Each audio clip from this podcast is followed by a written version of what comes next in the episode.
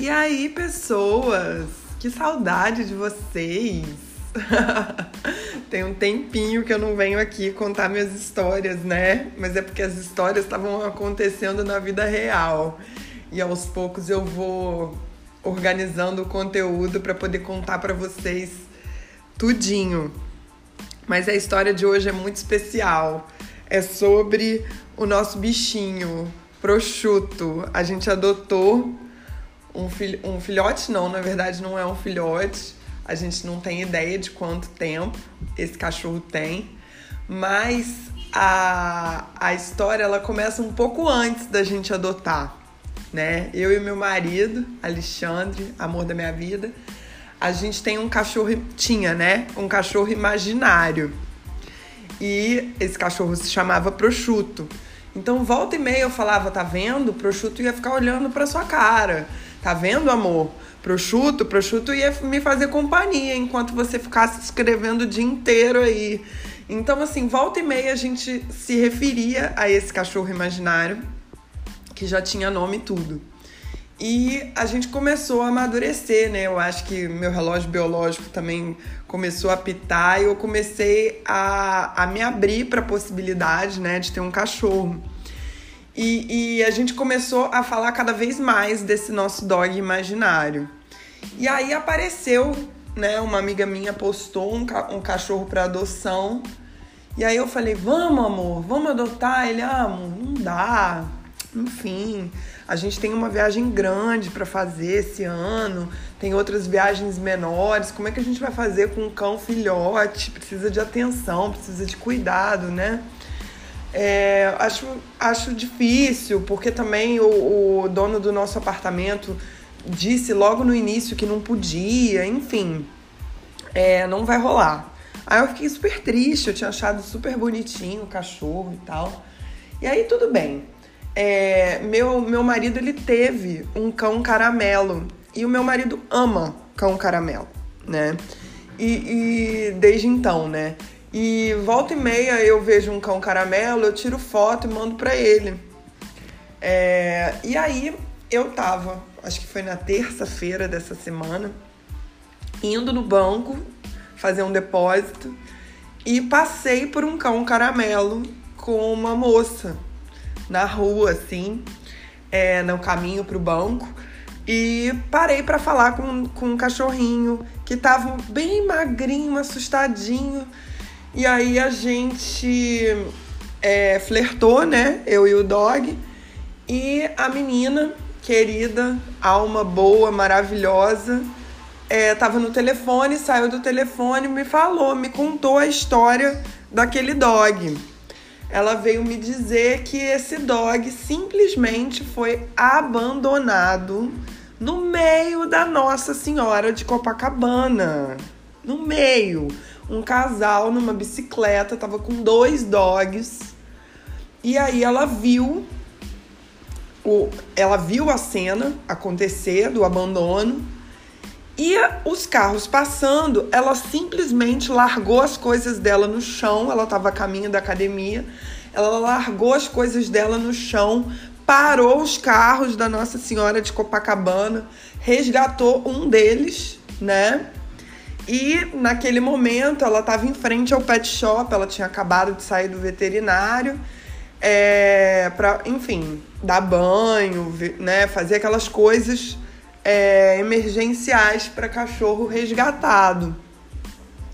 E aí eu bati uma foto dele e mandei pro meu marido.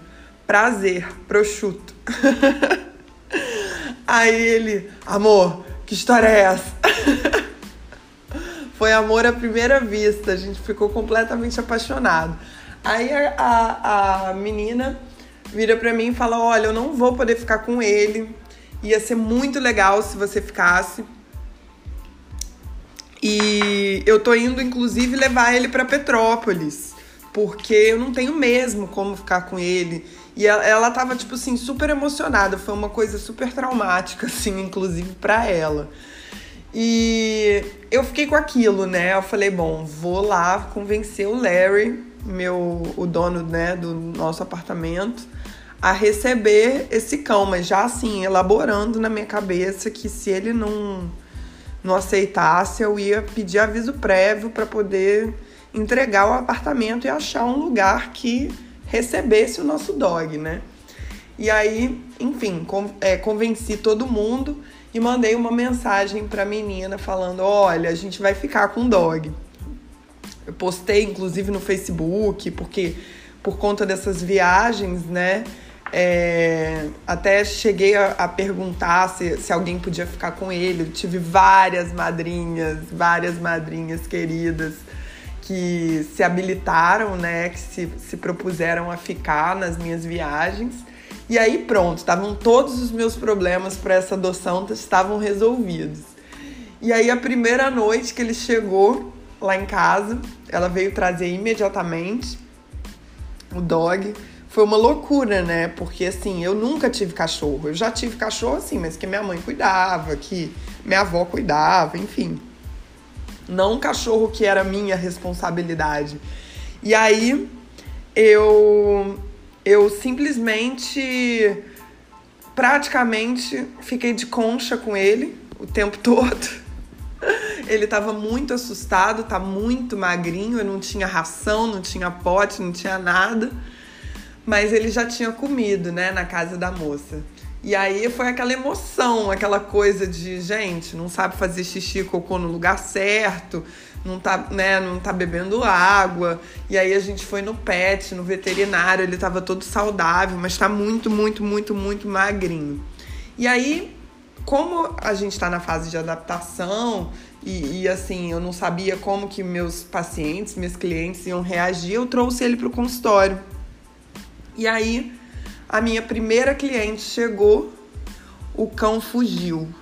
Mas fugiu que nem um coelho, rapidinho assim. E aí saiu pela rua fora, descalça, aos berros, aos berros. Para o carro! E aí os carros parando e moto vindo e eu chorando, correndo, descalça toda destrambelhada, o cachorro andou uma quadra inteira e eu segura, segura o cachorro e ninguém conseguia segurar o cachorro. E eu já aos prantos. Gente, que loucura. Eu, até eu fiquei traumatizado. E aí, né, a gente instalou a gradezinha aqui. Agora eu tô mais esperta, porque como ele tava muito amedrontado, eu nunca imaginei que ele ia dar um pinote desse. Eu sei que eu fiquei, eu, eu demorei assim uma meia hora para recuperar meu fôlego, para recuperar meu batimento cardíaco. E eu estou chocada. Já tem assim, acho que hoje é o terceiro dia dele. E eu estou chocada, chocada com o tamanho do amor, né? Parece que meu parece que meu coração abriu um, um, uma expansora, tipo aquelas coisas de mala que você abre o zíper e, e a mala expande. Meu, que amor! Ninguém nunca tinha me contado que era uma coisa assim. Eu ficava vendo essas pessoas loucas por pet, assim. Eu não achava nada demais, mas assim, eu não conseguia alcançar o que, que é isso. O cachorro não me larga. Eu vou no banheiro, ele vai atrás. Eu vou na, na sala, ele vai atrás. E quando toca a campainha, ele se treme todo de medo. Aí eu pego ele no colo, ele quase me escala, assim, me arranha, me agarra, como se ele tivesse assim, pelo amor de Deus, não me abandona, não faz isso de novo. Quando a gente vai transportar ele, ele fica em pânico. E o amor só cresce, parece meu bebê. Eu estou enlouquecida, enlouquecida, parecendo aquelas mães bobas. Oficialmente agora mãe de pet. Gente, eu recomendo. Se você não tem um cachorro, tem vontade de ter, tenha. Porque é a coisa mais gostosa do mundo. Do mundo. E agora meu coração ficou maior. Meu coração que já era grande, cabia um monte de gente. Agora aumentou ainda de tamanho. E ele tá aqui no meu colo, dormindinho feliz da vida, alimentado, vai ficar gordinho. Meu marido já falou para eu não fazer a louca da ração, mas a minha vontade é essa, é dar comida para ele o tempo todo. Fico desesperada para ele comer. Ontem ele não estava bebendo água, levei lá na minha irmã, que é médica. Falei, Luísa, pelo amor de Deus, me ajuda. E aí ela pegou uma seringa, deu na boca dele. Eu quase morri do coração. Fico imaginando quando for a vacina, gente e vocês vão acompanhar isso por aí, porque foi uma loucura, uma loucura. E a gente tá muito feliz, nossa família cresceu. Depois eu vou postar foto dessa coisa mais linda do universo, prosciutto, nosso presuntinho, nosso presuntinho italiano, nosso galeto amado, né? Para deixar a gente ainda mais feliz, mais amoroso. O, o, o mundo é muito bom, né, Sebastião? Um beijo, gente. Até a próxima história. Senta lá que lá vem história.